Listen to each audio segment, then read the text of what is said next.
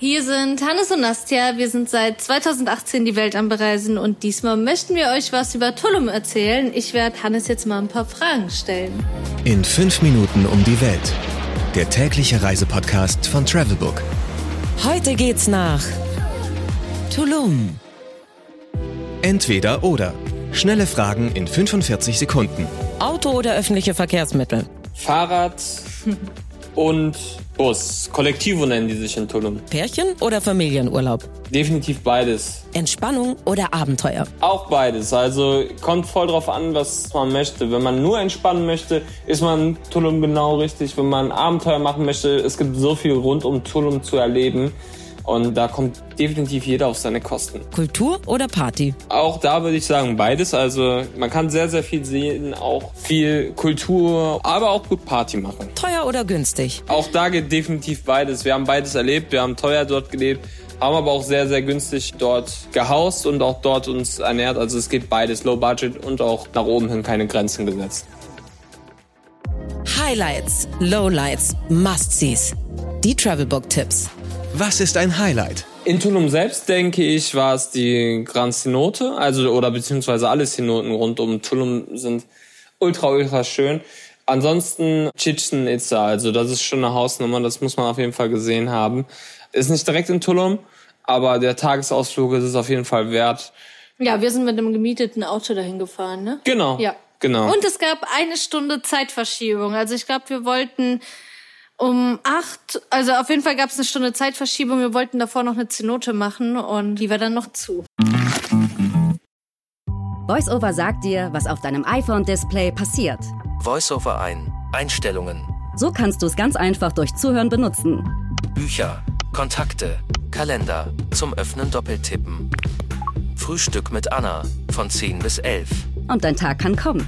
Bedienungshilfen. Es steckt mehr in einem iPhone.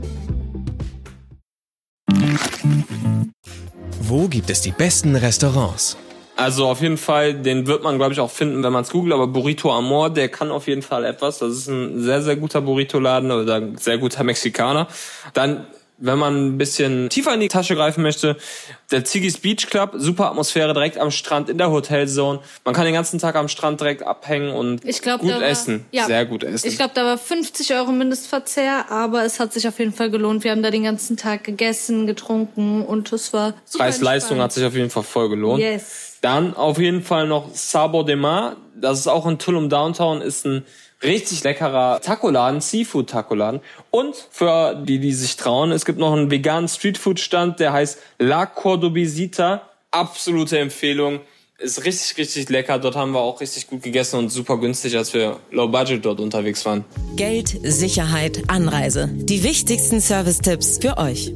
Wie kommt man am besten hin? Wir sind mit dem Mietwagen damals dahin gereist, aber für alle, die jetzt nicht unbedingt gerne im Ausland Mietwagen fahren oder auch nicht so gerne irgendwo im Ausland im anderen Wagen unterwegs sind, wir sind nach Cancun geflogen, das ist der nächste Flughafen, glaube ich, bin jetzt mit sicher, und von dort aus mit einem Mietwagen, aber es gibt auch den Ado-Bus, die gibt's im ganzen Land verteilt und da kann man sehr, sehr günstig auch nach Tulum runterdüsen. Welche Gegend ist ideal für die Unterkunft? Also Tulum wird in drei Zonen geteilt. Einmal die Hotelzone, einmal in die Public Beach Zone und einmal in die Downtown Zone. Wir waren in Downtown, also Public Beach gibt's keine Unterkünfte. Es gibt eine Hotelzone, die ist direkt am Strand. Das heißt, da sind die richtig schönen Unterkünfte direkt am Meer gelegen. Also die Unterkünfte dort würden wir empfehlen, glaube ich, wenn wir Urlaub machen. Also wenn du richtig einen Urlaub brauchst, dann gehst du dahin, weil da wirst du definitiv ein gutes Urlaubsfeeling bekommen.